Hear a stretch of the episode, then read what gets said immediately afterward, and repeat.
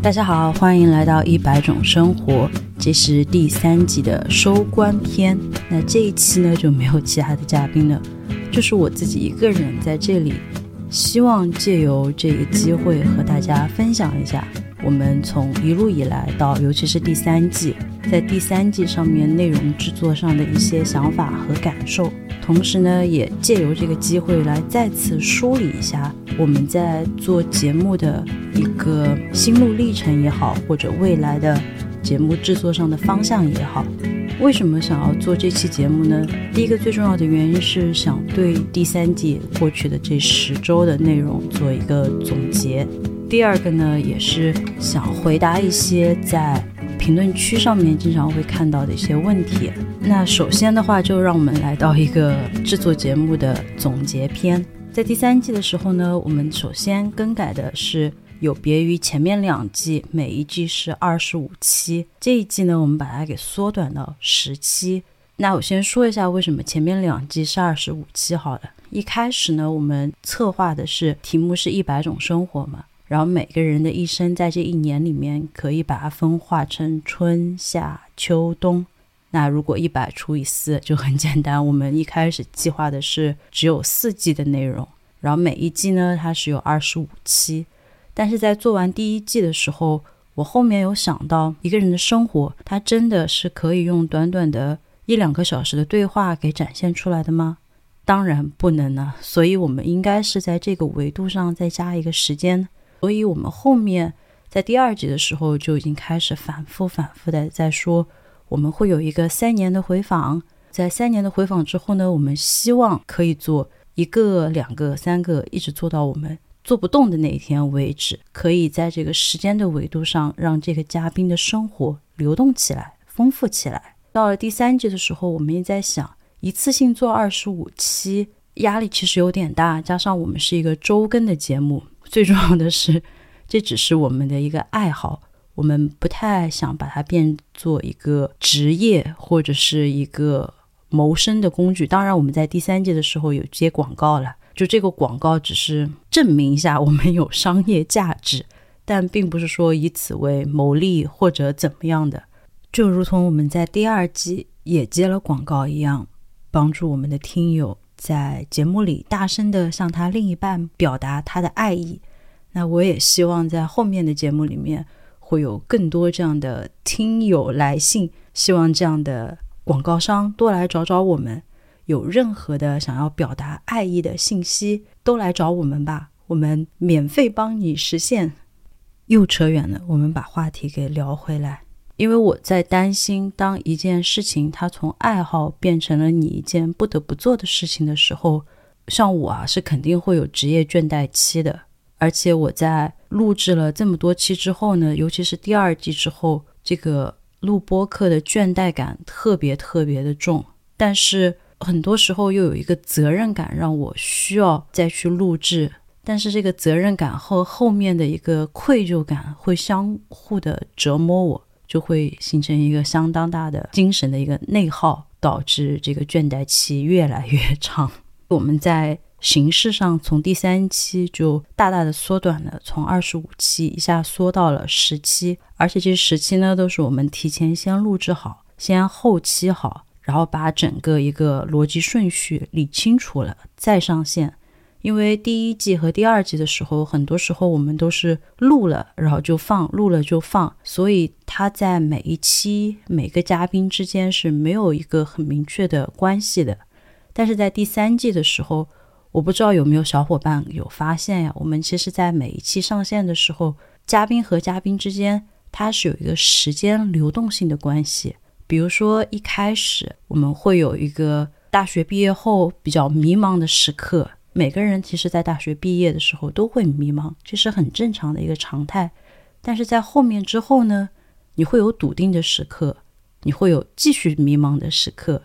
你会有一段笃定的时刻之后又迷茫，又笃定，又迷茫。但其实这是一个很健康的人生探索的一个方向，至少对于我而言是这样的。所以我们在节目的上线安排上呢，是有这样的一个设计的。从大学刚毕业到最后退休十五年，它其实是一个很大的人生跨度。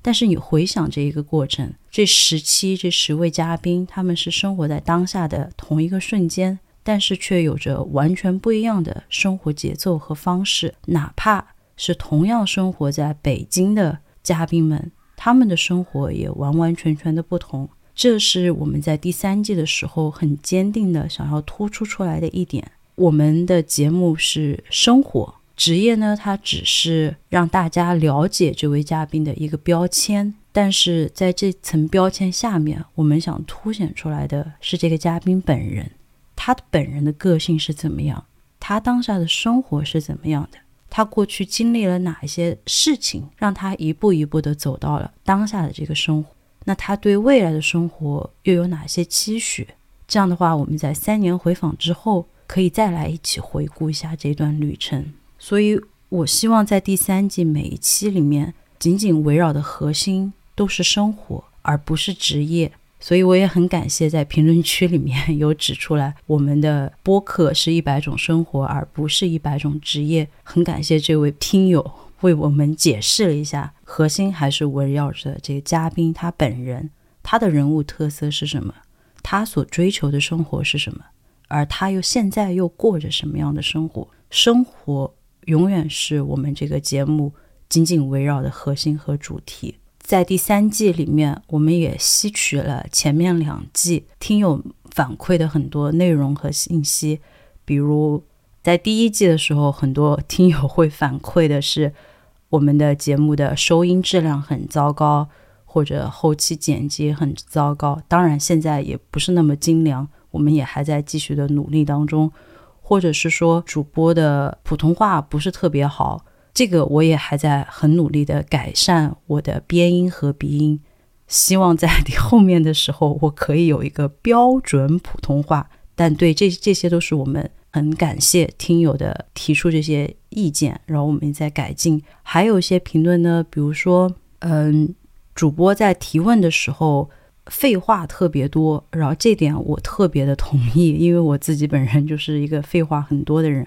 所以呢，我们在后期剪辑的时候会大量的把我的一些有的没的的杂话给剪掉。还有一些评论呢是说主播在对谈节目的时候没有做足够的资料背景调查，这一点呢我们也在改进，然后也在试图的想一想。是哪一些地方资料背景调查没有做足够，或者是哪一些地方是我们真的欠缺的？那在三年回访之后呢，就可以把之前没有问到的这些问题再拿出来问一问，因为这个是一个很好的、很好的遗憾对于我来说，因为在一次对话里面肯定会有很多很多的遗憾或者不足的地方，但是还好呢，我们有三年回访。有再下一次的对话和再再下一次的对话，每一次对话都有这些意见和反馈，我们能够吸取到的话，那是不是会意味着在三年回访的时候，我们的内容会越来越好呢？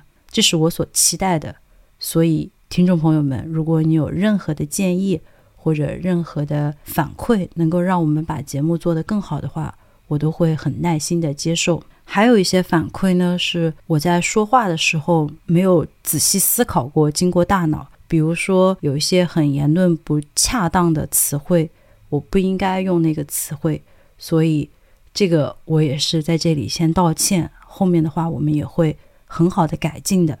但是有一点，我想强调一下，有关于我，就是我在提问上面我说的任何言论不恰当的地方，我在后面都会改掉。但是我不希望用这个来束缚住嘉宾，因为如果这句话是嘉宾他真的真实所想的，他所推崇的，他所信仰的，在没有违背任何的法律法规的情况下，我是会尊重这位嘉宾的言论自由，就如同我尊重每一位听友的言论自由一样。我觉得听播客或者是在听这档节目。很多时候，其实不是在乎所谓的打破一些信息差，而是在试着通过声音来了解不同的生活、不同的人生。那不同的生活和不同的人生，它背后所代表的是不同的人，他是经历过了哪一些事情、经历时代，导致他的思想可能和你完全的不一样。我觉得这个时候，如果不是说明显的伤害他人，就违法违规的情况下，我觉得可能它是一个很好的让你了解这个世界上有各色各样的人，有各色各样的生活。生活它是丰富多彩的，而不是说只有黑色或白色或者灰色，它其实是有各种颜色的。这个是我一开始在定一百种生活的时候所想凸显出来的。因为每一期的对话或每期的采访，它不仅仅是从我这个主持人的角度来问嘉宾，不是光从我的想法来想这个嘉宾的生活应该是怎么样的。而更多的，我觉得应该是由一个一个的嘉宾，他们所在的一个生活，而串联成一个社会的缩影。而且，我希望通过这些不同性来记录这个世界是复杂的，人类也是多变的。每个人他在生活当中遇到的不同机遇和挑战，他们所选择的态度，还有选择的背后动机是什么？我觉得这个是让我很着迷的。这才是生活的魅力所在。以上呢是我们很感谢，然后会改进的部分，还有一些部分，我觉得我经过很认真的思考呀，我觉得我们可能现阶段还是选择暂时不更改的部分。关于方言对话这个部分，因为我自己本人是四川人嘛，那我当然对于四川话或者是云贵川，我觉得好像我们的话都很类似。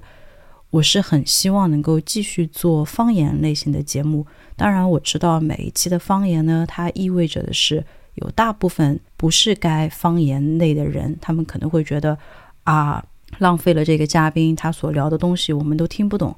那别着急，我们极有可能，比如说这一期是方言类的，等到三年回访的时候，我们会变成普通话。在三年回访的时候呢，我们会大概再用普通话来回顾一下之前我们聊的一些内容是怎么样的。但是我觉得方言对于我的魅力是很大的，尤其是我知道我自己啊，我是一个被普通话封印住的人。很多人可能他一开始认识我的时候，听我说普通话，会有一些错觉，会认为我是一个。性格很温柔、很很宁静的人，那我当然知道我不是了。如果你有听到我是用四川话在聊的时候，你会发现我整个人的气氛是不一样的。所以我觉得这个由我自己个人联想到其他人的话，我也时常在想，是不是每个人他在用一种语言的时候，他可能或多或少展现出来的人格的魅力是不一样的呢？我也很希望能够用我这个四川方言的优势来带给大家更多的嘉宾的不一样特点，所以我们在后面也会考虑继续的用四川话、云南话或任何一切的方言。像在第三季和第二季里面，我们也有大量的让嘉宾用他们的方言来介绍，或者是用其他的语言来介绍。这一点呢，我们会继续的坚持。那有关于评论的这个部分呢，就到此为止了。请在以后的节目里面继续的给我们更多的想法和反馈吧。那最后呢，就是打一个小广告：如果你想用声音记录下你当下的生活，那就来联系我们吧。千万不要担心说，哦，我觉得可能我的生活很无聊、很无趣，我的职业没有什么特别大的职业光环。在我们这档节目里面。只要是你愿意分享的生活，我们都愿意记录，等待你的来信哦。最后再次感谢大家一路以来的支持和陪伴，我们下一季再见啦，拜拜！你的订阅、留言、点赞是支持我们做更多好节目的最大动力，记得来订阅我们哟。